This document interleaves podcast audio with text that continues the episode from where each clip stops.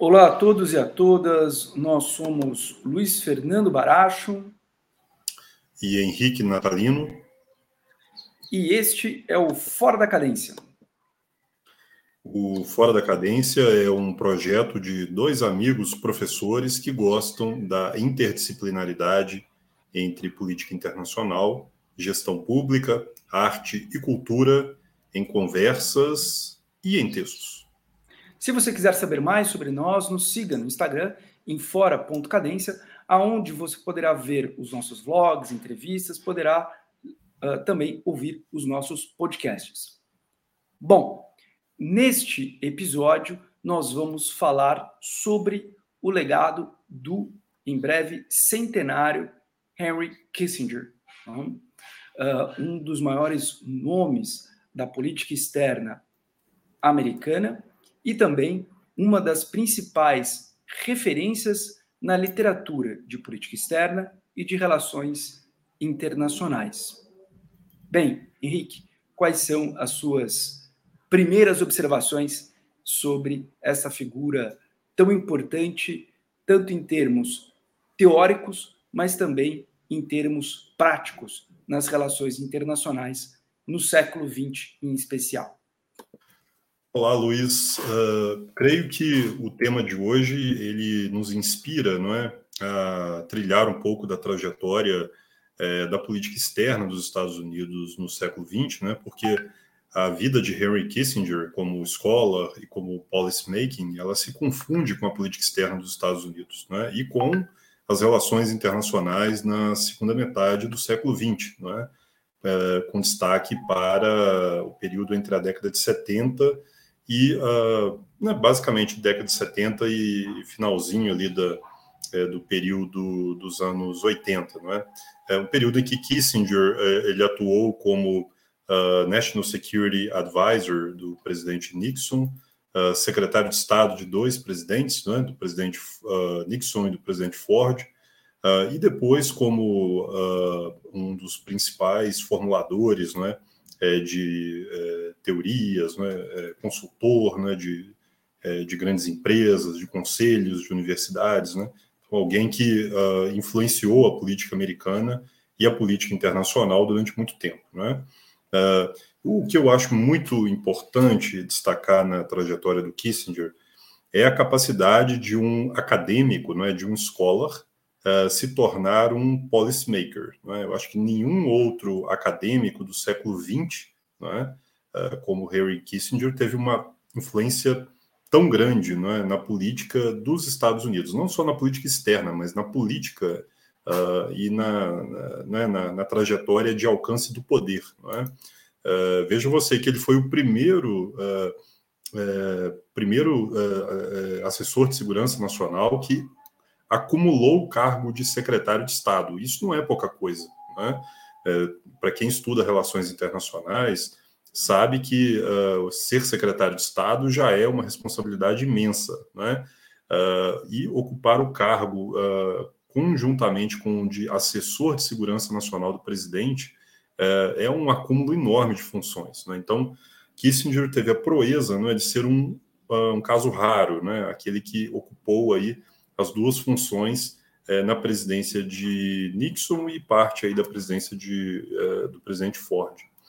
É, e antes, né, é, o, o, Kissinger, né, ele nasceu na Alemanha, na Bavária, né, em 1923, foi para os Estados Unidos em 1938, né, é, já falamos sobre isso no nosso, no, na nossa live, né, ele imigrou com a família em função da perseguição aos judeus né, na, na, Alemanha. Aliás, a cidade natal dele, Luiz, por coincidência, ela fica é, ao lado de Nuremberg, na Bavária. Né? Nuremberg, para quem não sabe, né, é um dos epicentros ali é, da ideologia nazista, né, onde ficavam ali né, os grandes palcos né, da, dos festivais de Nuremberg, né, onde Hitler juntava todos os seus seguidores ali, faziam né, aqueles espetáculos enormes ali, com fogueiras, né, com uh, marchas militares, né, desfiles, aquela coisa toda. Então, imagina, ele, nasce, ele sendo judeu ao lado né, do epicentro do nazismo, né, então uh, emigrou muito cedo né, para outro país,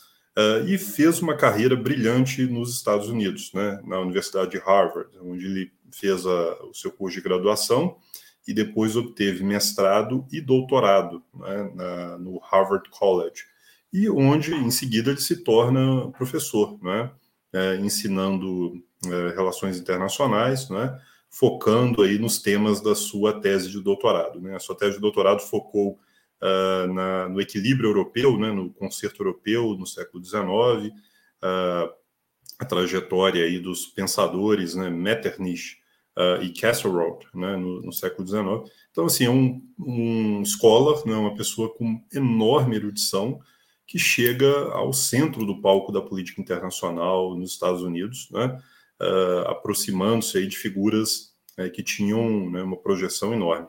Tem um monte de livros sobre o Kissinger, né, biografias sobre ele, né, então é uma das personalidades mais estudadas, mais, uh, mais uh, lidas né, é, nos Estados Unidos. Né. Tem livros importantes sobre os quais, a gente vai, os quais a gente vai falar um pouco mais depois, né, mas eu destacaria isso aqui nessa introdução. Né, é, é um scholar que foi muito bem sucedido e teve uma carreira meteórica na política externa dos Estados Unidos, como nenhum outro uh, formulador de política externa antes ou depois dele.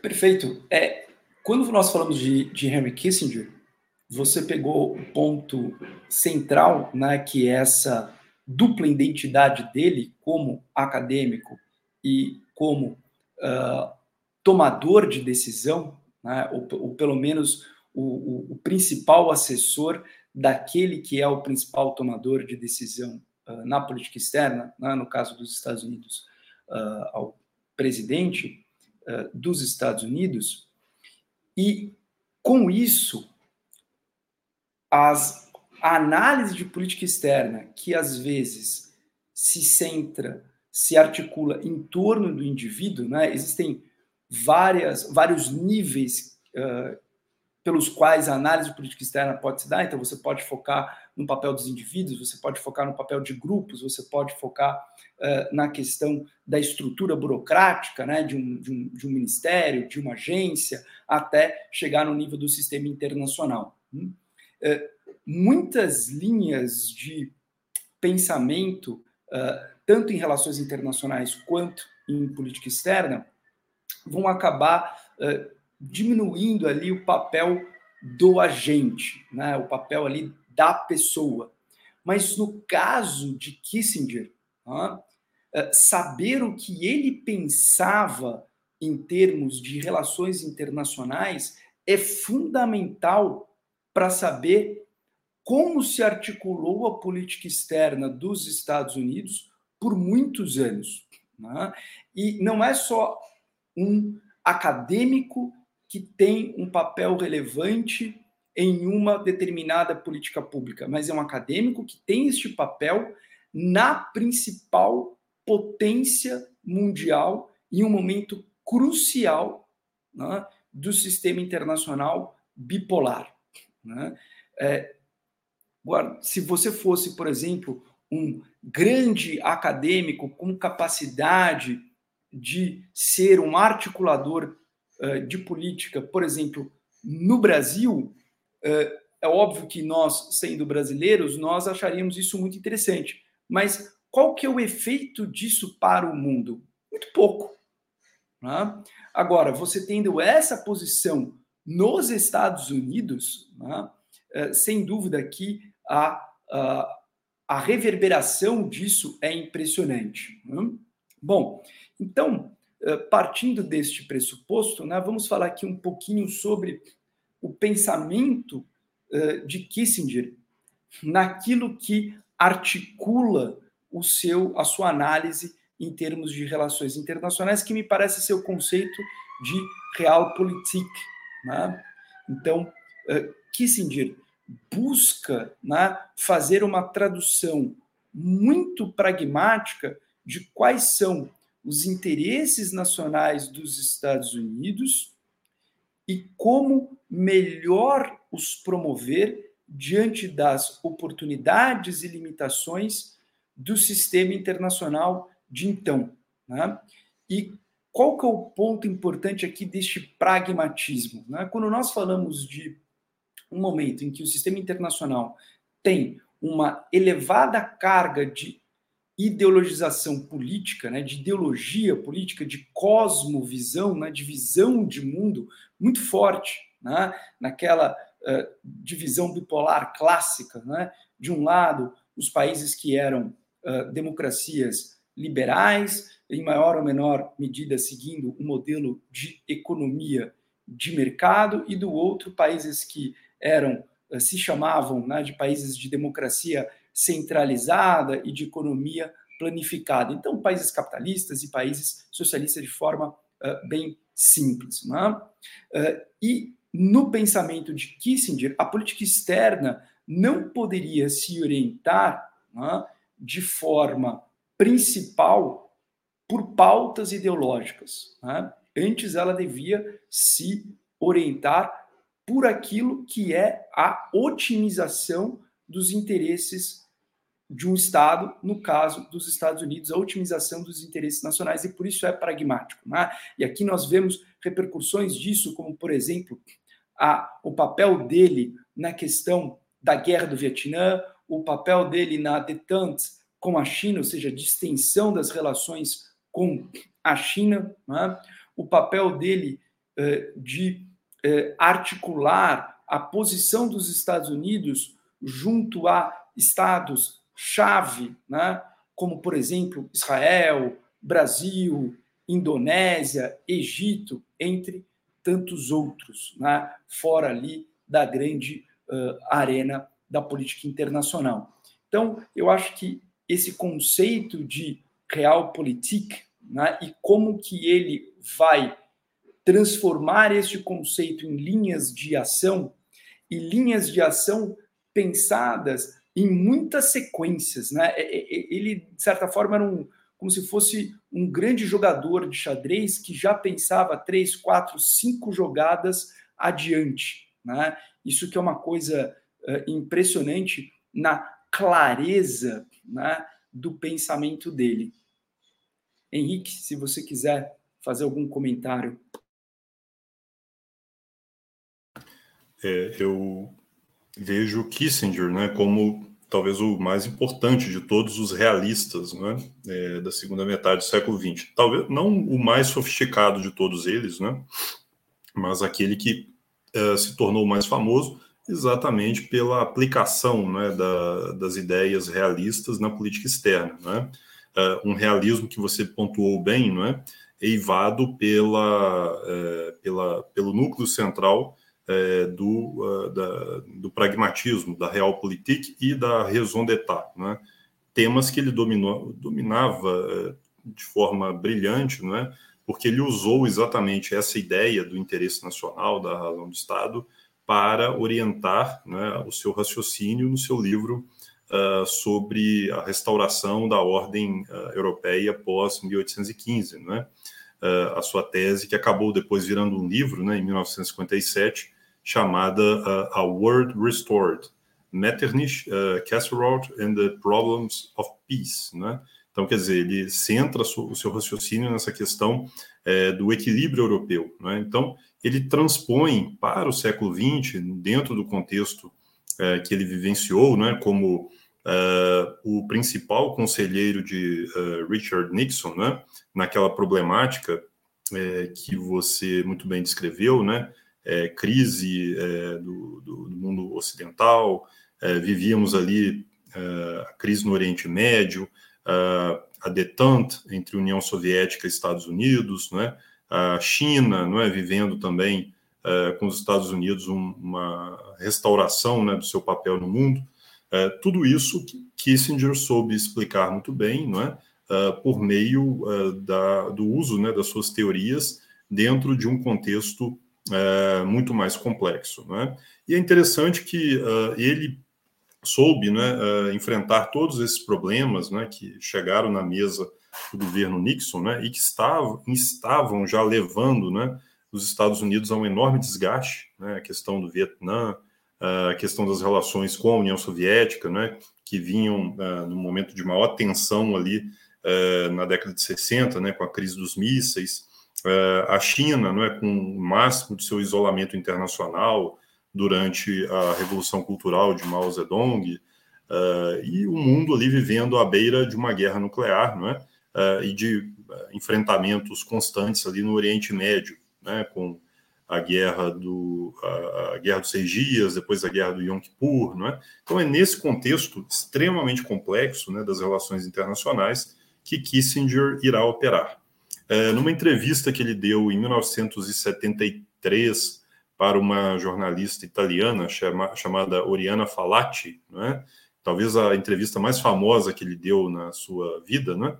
Ele vai dizer é, que o método de trabalho dele é um método individual. Né? Então, uh, no seu uh, modo né, de operar, ele não uh, presta atenção à popularidade, a, né, ao impacto, impacto junto à opinião pública, não é? ele não, não foca muito nisso. Né? O seu jeito de trabalhar é, dentro da perspectiva é, de entrega de resultados. É? Então, ele está olhando muito mais para uh, as categorias uh, dos resultados né, que uh, a política externa pode entregar do que os seus dividendos de curto prazo em termos eh, de popularidade presidencial. É? Nesse sentido, ele vai na contramão é, do que grande parte dos políticos fazem, é?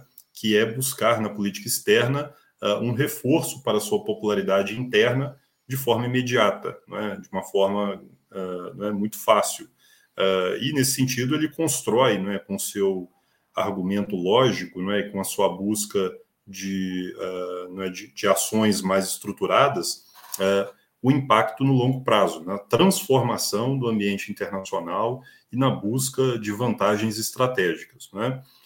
nesse sentido, é interessante um livro que ele escreveu em 1957 chamado uh, Nuclear Weapons and Foreign Policy, né?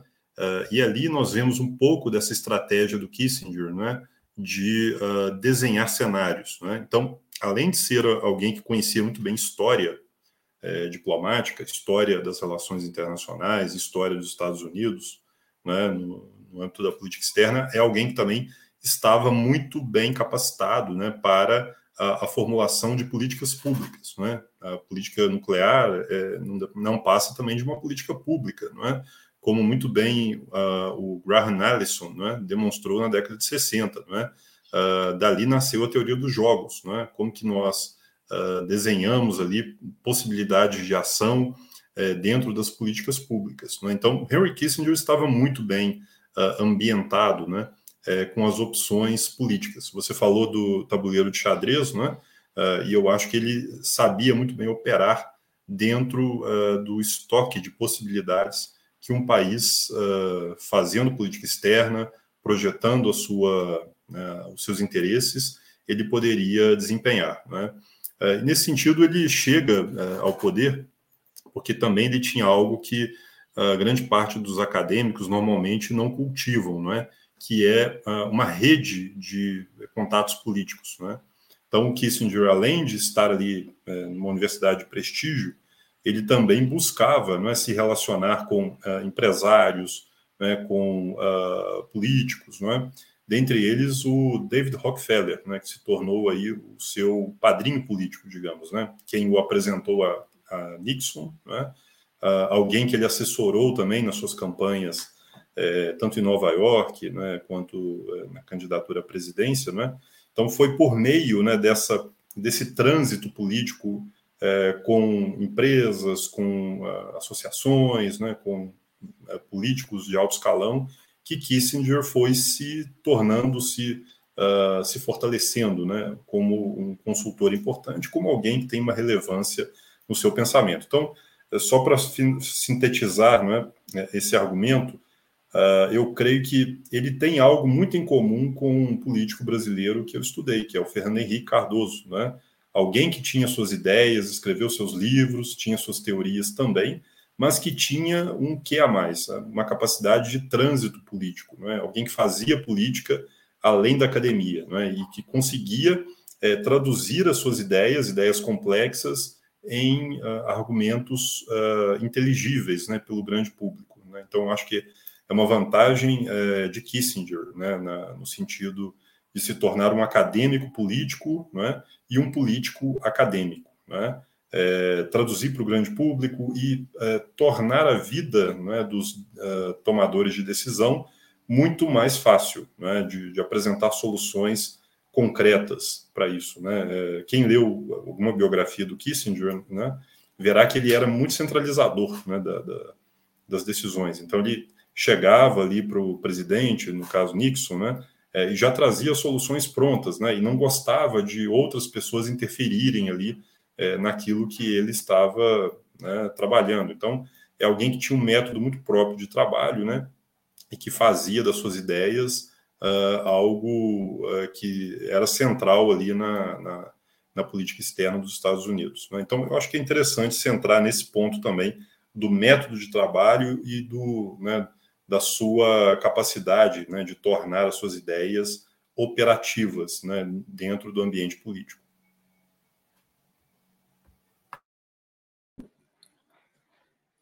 Antes de, de avançar nas obras dele, né, e, e só para que vocês saibam, eu não tenho a, o mesmo repertório que o Henrique tem em relação às obras do, do Kissinger. Tá?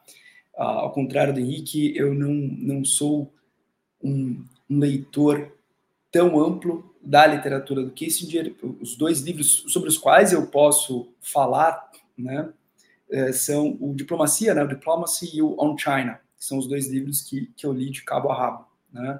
O Years of Upheaval, por exemplo, eu só tenho ali algumas passagens, até porque é um livro gigantesco, né? inclusive emprestado uh, do Henrique para mim, né? É, eu não sei, mas eu acho que o Years of Upheaval deve ter sabe, 600 páginas, enfim, é, é, muito grande, né? Muito longo, muito extenso, uh, muito bem escrito, como tudo que é do Kissinger, mas eu não, não, não eu só li partes, então não, não fico confortável em falar. Né? Diplomacy e, e, e On China, né? Então, sobre a China e diplomacia, esses sim eu tenho, uh, eu me sinto confortável, bastante bem confortável em falar. Mas fazendo uma digressão aqui que você colocou, adorei a sua comparação com, com Fernando Henrique Cardoso, né? ainda que Fernando Henrique Cardoso, né, em termos uh, políticos, tenha dado um passo adiante, né, porque ele foi presidente né, uh, da República, não foi só ministro de Relações Exteriores, é, mas fazendo aqui uma comparação que às vezes eu, eu, eu vejo né, com pessoas fazendo com Rio Branco, mas eu acho perigoso fazer comparação com o Rio Branco, porque Rio Branco, não obstante a sua ampla erudição né, e, e, e, o interesse que Rio Branco tinha uh, de nutrir um conhecimento muito vasto, né, como era característico da sua época para as pessoas que tinham umas possibilidades né, de terem esta, esta, esta formação, claro, né, a gente tem que colocar isso em contexto, um grupo muito pequeno de pessoas, mas as pessoas que tinham acesso a esse tipo de formação geralmente tinham uma formação clássica muito, muito, muito vasta. E Rio Branco, por mais que gostasse muito, né? Então, o antigo chanceler nosso, né, o chanceler uh, ali para um, um enorme período de tempo, 10 anos, é uma década como chanceler, passando por vários presidentes na, na, na Primeira República. Mas Barão do Rio Branco, por mais que gostasse de história, uh, por mais que gostasse de temas militares, né? enfim, uma variedade muito grande ali de, de temas, não foi um acadêmico, né? até porque o espaço também da academia e da academia brasileira à época era, era muito restrito, era muito pequeno. Né? Nós não falávamos aí de uma formação como nós temos hoje, mais clara, de graduação, pós-graduação estricto senso, em mestrado, doutorado, pós-doutorado, publicações, enfim, a, a própria estrutura universitária era bem menos complexa do que hoje, bem menos formalizada, mas, enfim, tínhamos universidades, por óbvio, né? mas é, isto nunca foi um interesse né, é, do uh, Rio Branco. E mesmo quando lemos a, o Rio Branco muito mais pensou e agiu na política externa brasileira do que pensou e uh, externalizou isto em obras. Né? Então, nós estudamos muito mais as ações de Rio Branco na política externa brasileira, sabendo de todo o preparo intelectual que ele tinha, né, e muito menos uh, aquilo que Rio Branco pensava sobre a própria política externa ou sua visão de mundo sobre política externa articulada. Né? Então isso nós não isso, isso nós não temos, isso não era uma preocupação do Rio Branco. Mas uh, o, o, que é possível de fazer em termos de pontos de aproximação era uma pessoa que também tinha essa perspectiva extremamente individualista, que os seus méritos justificavam e permitiam a manutenção dessa centralização né? uh, e a capacidade de uh, traduzir a política externa para as pessoas que detinham a condição de chefes de Estado. Né? O, o, o Kissinger, agora retornando o Kissinger, ele tinha uma, uma, uma aptidão que eu acho que pouquíssimas pessoas têm, uh, que é quase que, acho que não é só um sinal de inteligência, acho que é quase que uma, uma, uma, uma condição da arte, né? Que é saber traduzir questões complexas de forma muito fácil. Né? E, e saber traduzir estas questões complexas quase sempre em cima de aforismos, né? então ali de punchlines, né? Uh, trazendo numa frase né? Uh, algo que remete a toda uma discussão e sintetiza ali numa frase simples. Eu acho que o, o Kissinger me parece que tinha isso. Né? O, tem um filósofo que eu gosto muito, que é o, o, Max Planck, que é mais da filosofia da ciência, né?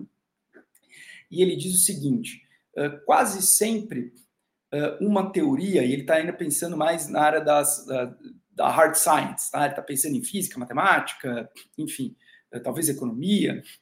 Ele fala assim: sempre começa com uma metáfora e depois termina na álgebra. Tá? Então, assim, sempre começa com uma metáfora e depois termina numa fórmula.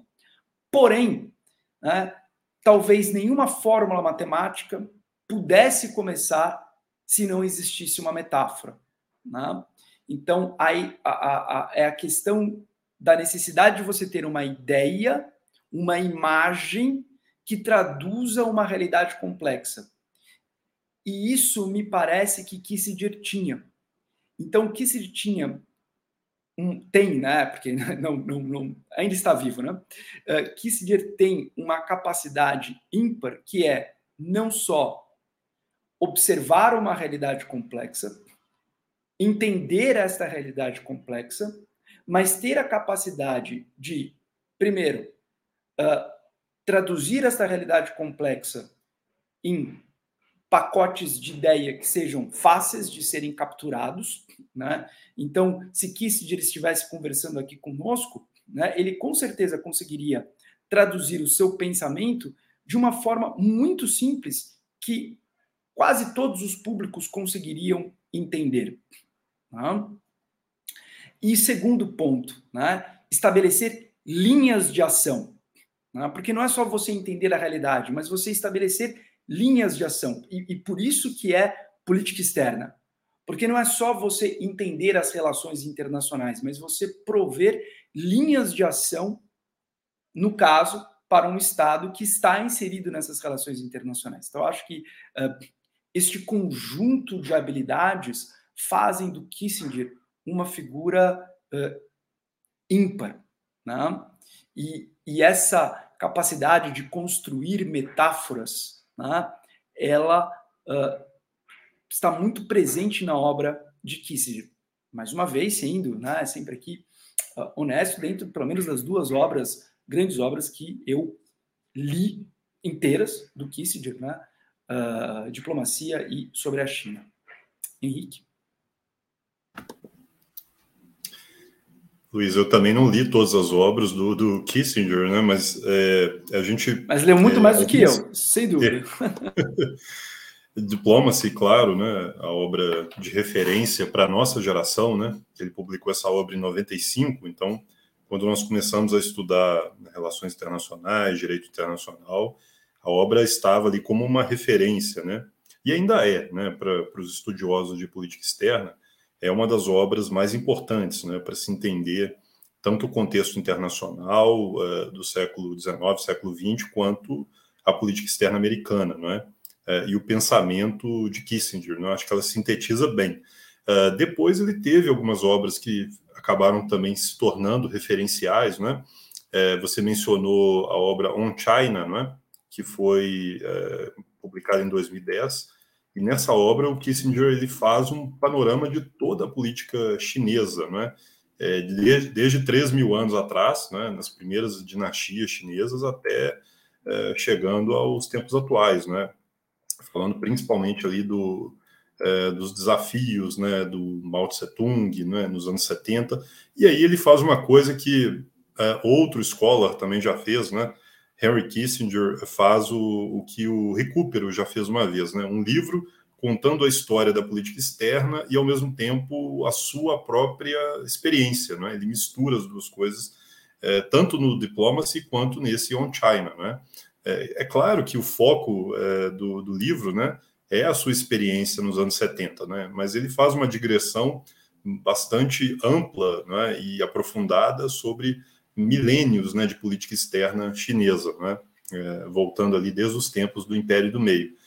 Então, é, é um esforço importante que ele fez ali para compreender o novo papel da China nas relações internacionais, é, depois dos anos 70, depois o, da abertura econômica, em 79, e depois os desafios que a China vem enfrentando para se tornar uma potência global uh, dentro dos diferentes desafios né, que uma potência tem para se projetar, né, em termos econômicos, militares, né, uh, geoestratégicos, etc. Então, é um livro uh, que se tornou uh, importante né, nos anos 2010 para se entender a China. Né? Um outro livro que eu acho muito interessante dele, que não é tão conhecido, né, mas também é, é um livro muito bom, é, é, o World Order, né, é um livro sobre a ordem internacional. Né?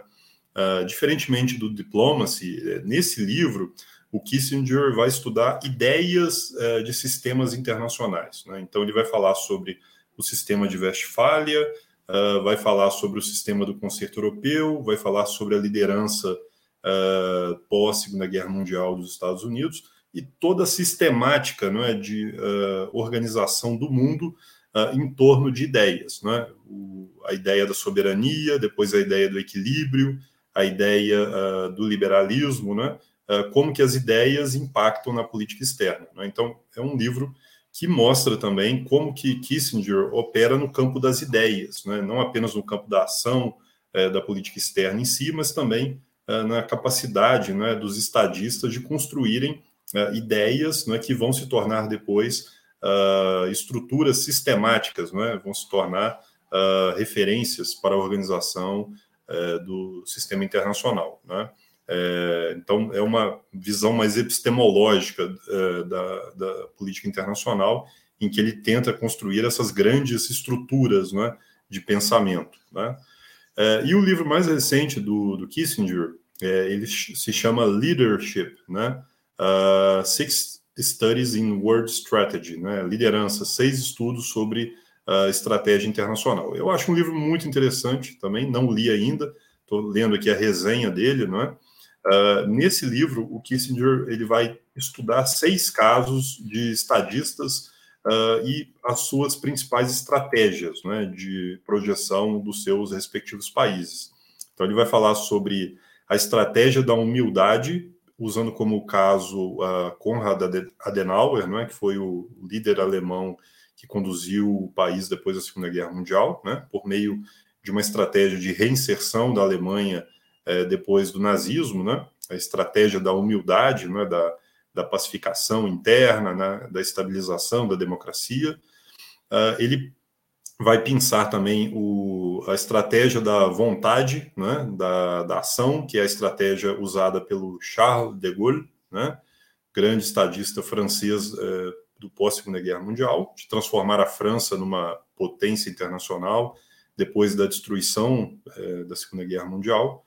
Né? Então, você já tem aí dois líderes europeus, um da Alemanha, um da França, e a estratégia uh, do equilíbrio, né, que ele vai uh, atribuir a Henry Kissinger, né, uh, tendo, né, tendo a sua personalidade aí como, né, como no backstage né, dessa estratégia do equilíbrio. Né? Então aí ele resgata a ideia do equilíbrio europeu né, e como que ele usou essa ideia para a reconstrução das relações internacionais nos anos 70, né, com a triangulação Estados Unidos, uh, China e União Europeia, né, a detente com a União Soviética, né, enfim, toda essa estratégia que ele leva a cabo junto com o governo Nixon.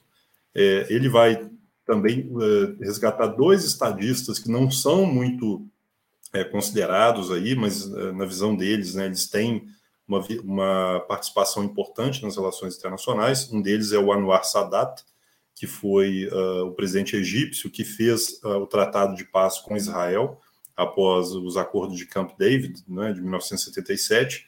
É, segundo ele, o Sadat é um estrategista, é um líder que conseguiu transcender não é, a visão do seu tempo para construir uma relação pacífica com um país que era adversário. É? É, e ele vai resgatar também a biografia do Lee Kuan Yew, né, o estrategista líder de uh, Singapura, não é, que construiu uh, a potência que Singapura se tornou, a potência econômica, por meio de uma estratégia de meritocracia. Não é? de excelência. Né? Então, Kissinger é, vai né, usar esses dois exemplos aí fora do mundo ocidental, né, tradicional, para mostrar como que os líderes né, podem usar as suas ideias para projetar uh, os seus países internacionalmente. E, por último, ele uh, fala da estratégia da convicção e resgata Margaret Thatcher. Né? Thatcher como exemplo uh, das ideias da convicção liberal, né? como uma âncora né, para o resgate das relações privilegiadas entre Estados Unidos e Reino Unido, né, e para a reinserção uh, efetiva da, da, né, do Reino Unido na União Europeia. Então, acho que é um livro muito interessante também, mas uma outra proposta não é mais personalista, não é, de indivíduos que mudam as relações internacionais. Então, você tem aí né, um panorama de diferentes livros do Kissinger, é, escolham vocês aí, aqueles que vocês preferirem, não é? é tem disponíveis aí, né, alguns deles em português, eu creio que o On China e o World Order já foram traduzidos, né? Brevemente teremos aí o Leadership também, né? É, como referências do pensamento pragmático, realista é, do Kissinger. Né? Então, nós temos aí um, um scholar que, mesmo depois da saída do poder, ele continua pensando sobre o mundo, né? e influenciando uh, o modo com que os Estados Unidos e outros países fazem a sua política externa também. Né? Então, nesse sentido, ele é um pensador completo, né? que uh, utiliza né, a sua principal arma, não é? que é a, a inteligência, antes, durante e depois uh, do seu período de atuação propriamente dito na política externa dos Estados Unidos. maravilhoso aqui, maravilhosa a, a, a, resenha de, dessas, três, dessas três obras. Né? É, um ponto que eu vejo em comum em, sobre a China e diplomacia, agora que eu lembrei que tem o, World Order, né? que eu li partes, né? não, não, não, não li inteiro, mas sim eu li algumas partes desse, desse livro. É, um ponto em comum no diplomacia e e sobre a China é a capacidade do Kissinger de trazer informações históricas e com essas informações históricas ele quer passar para o leitor, para a leitora, uh, a imagem uh, das condições do sistema internacional daquele momento. Né? Então, quais eram as condições do sistema internacional daquele momento da história? ao mesmo tempo que ele busca lançar luz sobre o papel importante de algumas lideranças naquele momento da história que ele uh, analisa. Né? Claro que no Sobre a China, o primeiro capítulo é, é mais preocupado em traduzir para um leitor, para uma leitora uh, que não é chinês, certos conceitos importantes para a China. Né? então mostrar, por exemplo, todos os desafios da China, né? A China com sempre uma população muito grande por conta de questões da, da, da, sua geografia, de dois grandes rios, de terras férteis que sempre permitiram né, muita produção de alimento, muita produção de alimento com certa estabilidade, grande população. E o fato da China sempre ter este problema de escala, né, isso permitiu sempre que a China, quando estivesse bem, estava muito bem, mas quando ela estivesse mal, ela estava muito mal. Né? Então, essa preocupação né, uh, da China de sempre, milenar, de sempre buscar estar no ponto de equilíbrio. Né? E conceitos como o Império do Meio, que você já fez uh, referência, o Mandato dos Céus, enfim, uma série de conceitos importantes para as pessoas que não estão inseridas né, ou que não conhecem tanto sobre a questão da China. Mas depois, né, uh, já avançando mais para século XIX, explicar o final do Império Chinês, o início da República, uh, à medida que vai chegando mais próximo do tempo, do nosso tempo, né, ele vai já destacando certas personalidades. E eu acho que isso, de certa maneira, é um pouco, mimetiza um pouco a própria figura do Kissinger. Né? Uma pessoa que sabia fazer a leitura de cenários muito bem, sabia uh, propor caminhos de ação e, quando teve a oportunidade, né, uh, buscou executar esses caminhos de ação. E como você muito bem pontuou, sempre esteve próximo de pessoas tomadoras de decisão das mais diversas áreas. Então, Kissinger sempre esteve ali muito bem inserido em um circuito né, de uh, poder nas suas mais diversas dimensões, com pessoas uh, de, pa de, papel relevante na, uh, na economia, no setor privado, na classe política, no mundo das artes, enfim. A, a, posição que ele teve né, permitiu que ele tivesse esse tipo de contato, e me parece também que ele era uma pessoa muito preocupada em manter esse tipo de contato. Né?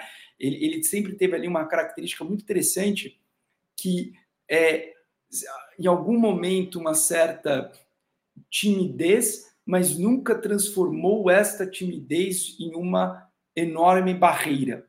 Né? Então, uh, Kissinger soube sempre uh, se manter né, uh, próximo de pessoas que tinham alguma influência, uma influência relevante nas suas respectivas áreas. Né? Então, acho que essa preocupação do Kissinger de explicar um dado momento histórico e lançar luz sobre aquela pessoa ou aquelas pessoas que ele julgava peças importantes naquele tabuleiro histórico, né? Isso mimetiza um pouco do que foi o próprio o próprio Kissinger. Né? E, uh, pelo menos aqui já levando a cabo a minha contribuição, né, um ponto uh, curioso uh, do Kissinger né, é que o Kissinger era um fã de futebol, né?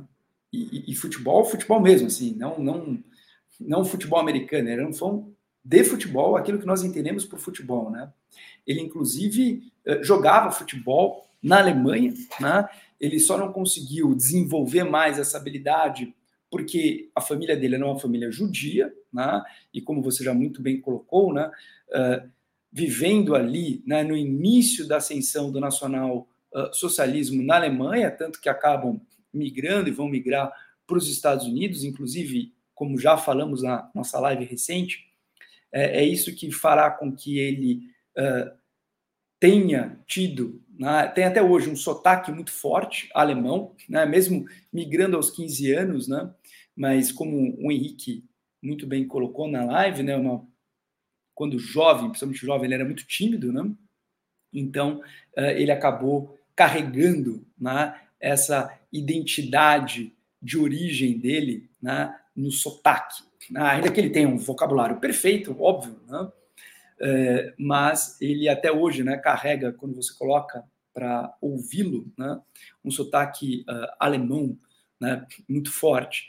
Então, por conta da política uh, racista uh, nazista, ele não, não, não, não conseguia jogar futebol, mas ele continuou com essa paixão, mesmo nos Estados Unidos, né? e mesmo em, em uma época em que uh, os americanos não tinham muito apreço né? em relação ao, ao, ao, ao futebol, né? futebol que até hoje tem ali as suas dificuldades né? De uh, se desenvolver. Tanto é que eh, quando Pelé vai né, aos Estados Unidos, Kissinger né, vai lá, uh, tira uma foto uh, com, com, com ele, né? Uh, enfim, porque Kissinger era realmente um entusiasta do futebol e era um entusiasta do Pelé. Né? Então, tem ali uma, uma, uma memória brasileira. Né? Além do que, saibam que tem bastante coisa hoje escrita sobre uh, o papel do Kissinger na relação dos Estados Unidos com o Brasil durante o período que Kissinger né, tinha ali a sua posição privilegiada de policymaker. É, e o, o livro que você, é, você mencionou né, sobre as relações do Kissinger com o Brasil uh, foi escrito, se não me engano, pelo Matias é, Spector. Pelo, pelo Matias, né? Pelo Matias Sim. Spector, né? É o livro Kissinger e o Brasil, né? Sobre uh, a relação durante o governo Nixon, né? É, e aí vem um monte de obras né, sobre Kissinger, eu não vou citar aqui nenhuma, porque eu não vou lembrar o nome dos autores, mas tem muita coisa escrita sobre ele, né? É, biografias, né? É, interpretação. Tem um livro interessante sobre Kissinger e Nixon, né? Que eu tenho também, mas esqueci o autor aqui. É, pesquisem depois no Google, Nixon e Kissinger, né, a relação dos dois ali, é, que também é né, um livro muito interessante né, para entender esse período. Do, Brasil também. É, eu acho que sobre futebol, uh, o, o, Kissinger ele foi presidente da Liga Americana de Futebol também, o presidente honorário, se não me engano, né? Sim, sim. É. Inclusive, ele, ele, ele, ele fez parte da articulação para levar o Pelé para o Cosmos, né? Exatamente, exatamente. Quer dizer, ele teve um papel importante, ele era amigo pessoal do Pelé também, né? E então, você vê como é que ele aquilo, aquilo que você disse, né? Ele ia desde o Rockefeller até o Pelé, né? Alguém que transitava muito bem ali pelo, pelo jet lag, né? Da, da do, dos principais nomes aí da, da economia, da política, da, das artes, dos esportes. Bom, é, da minha parte também é isso, né? É, em maio, então, Henry, Kissinger né, terá aí 100 anos, né? E com certeza teremos aí uma série aí de artigos, né? É, possivelmente mais à frente, quem sabe a gente não faz um, uma outra live aí sobre isso aí. O que, que a mídia está divulgando, né? Sobre isso, acho que muita coisa vai ser escrita, né? Até lá e nós teremos a oportunidade aí de acompanhar. Exato, né? E quem estiver agora nos ouvindo, né, já vai ali, né, por antecedência, saber certos pontos que com certeza serão abordados né, nas análises, uh, se aproximando de maio do aniversário de 100 anos né, de Kissinger, que continua lúcido. Esse é um ponto impressionante, continua lúcido. Né? Como nós falamos na live, uh, ele, inclusive à distância, mas participou em tempo real né, de uma conferência dentro do Fórum Econômico Mundial. Né? Vale a pena né, ver e ouvir né, a participação de Kissinger. Já adianto, coloque o volume bem alto, né, porque, enfim, não só por conta do sotaque dele, mas a idade avançada, é óbvio que ele tem ali uma certa dificuldade né, na articulação. Mas se você né, uh, colocar ali um esmero na, na, na, na sua audição, você vai se encantar com a sinfonia de uh, leitura de cenário que o Kissinger apresenta. Bom, então gostaria de agradecer a presença aqui do Henrique uh, e gostaria de agradecer você que está nos ouvindo e sempre né, pedir aqui, se você gosta do que fazemos, divulgue né, nas suas redes isso nos ajuda bastante. Tenham todos e todas uma excelente semana. Um grande abraço, pessoal. Obrigado mais uma vez e divulguem nos seus respectivos contatos aí, se você gosta das nossas lives, dos nossos podcasts, né? É sempre bom termos aí né, um público fiel e um público entusiasta do nosso trabalho. Um grande abraço, Luiz, um grande abraço a todos.